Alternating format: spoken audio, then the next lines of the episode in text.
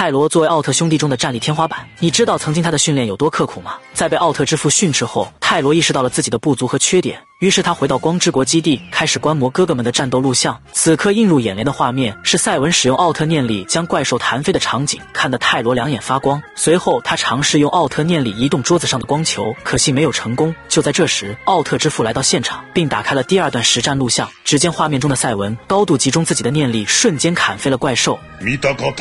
集中力を一瞬の気合で吐き出すのがウルトラ念力だ。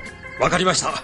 受到启发的泰罗来到光球面前，再次尝试，终于掌握了奥特念力的秘诀。而奥特之父对泰罗的表现很是满意，并让他进入第二项断脚训练。通过杰克奥特曼的战斗录像，奥特之父使用屏障挡在自己面前，然后让泰罗使出全力打破。可泰罗无论是用奥特飞踢，还是用斯特利姆光线，都无法击碎这道屏障。一筹莫展之际，旁边的录像中正好放出了杰克破开怪兽防御的场面。 泰罗看见这一幕，心领神会，立刻知晓了方法。下一秒，泰罗毫不犹豫，直接使用奥特飞踢踹向父亲的牛角，成功完成了训练。よし、それでいいのだ、太郎。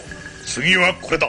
话音刚落，奥特之父召唤出一道火焰，把泰罗的坤坤烤得痛苦不堪。接着，奥特之父告诉泰罗，想要成为一名出色的奥特战士，必须要学会克服恶劣的环境。就在这时，泰罗突然爆发出顽强的毅力，瞬间扑灭了火焰，看得奥特之父连连夸赞。时间来到数天后，通过训练的泰罗终于迎来了他的首次任务。在奥特之父的帮助下，泰罗化作奥特之星飞往了地球。与此同时，怪兽艾雷王出现在地球上，他喷出熊熊烈火大肆烧毁着房屋。好在泰罗及时赶到，立刻使用奥特喷雾熄灭了火焰，并与艾雷王展开战斗。面对敌方来势汹汹的火焰攻击，经过训练的泰罗根本不惧。随后他跑过去抱住艾雷王的尾巴，将他撂倒在地。怎料艾雷王趁着泰罗不备之时，利用尾巴缠住了泰罗的脖子，接着将他甩飞出去。眼看局势处于下风，泰罗很快想到了应敌之策。只见他用一根铁链牢牢。拴住艾雷王，然后飞向空中，不断拉扯，成功拔掉了艾雷王的一双触角。战斗结束后，泰罗心满意足地离开了这里。可没想到，在第二天清早，美菲拉斯星人突然来到了地球，并叫嚣道要为自己的宠物艾雷王报仇。泰罗见此情景，纵身一跃，踹倒了美菲拉斯星人，并使用奥特王冠召唤光盾挡住了迎面而来的攻击。这时，泰罗抓住机会，一拳打穿了美菲拉斯星人的腹部，并释放斯特利姆光线，消灭了美菲拉斯星人。至此，泰罗的任务圆满完成。如今，他也是一名合格的奥特战士，可回道光之国后，奥特之父告诉泰罗，想要成为一名超一流的奥特战士，这些训练还远远不够。接着，奥特之父模仿亚波人，制造出了异次元空间，把泰罗关了进去。很快，泰罗的视线开始模糊，并感到极为痛苦。恍惚之间，泰罗突然看见艾斯哥哥在异次元空间对付亚波人的场景，于是他效仿哥哥，集中精神力，成功突破了异次元空间。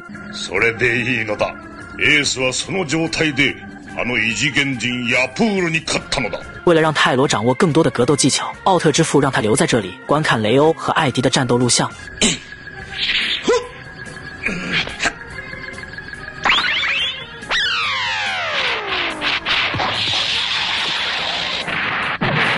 よし、もう一度。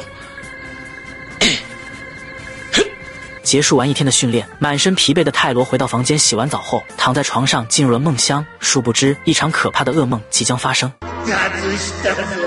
ウルトラの戦士たちよ5万年前の恨みは必ず晴らしてやるからなな何者だ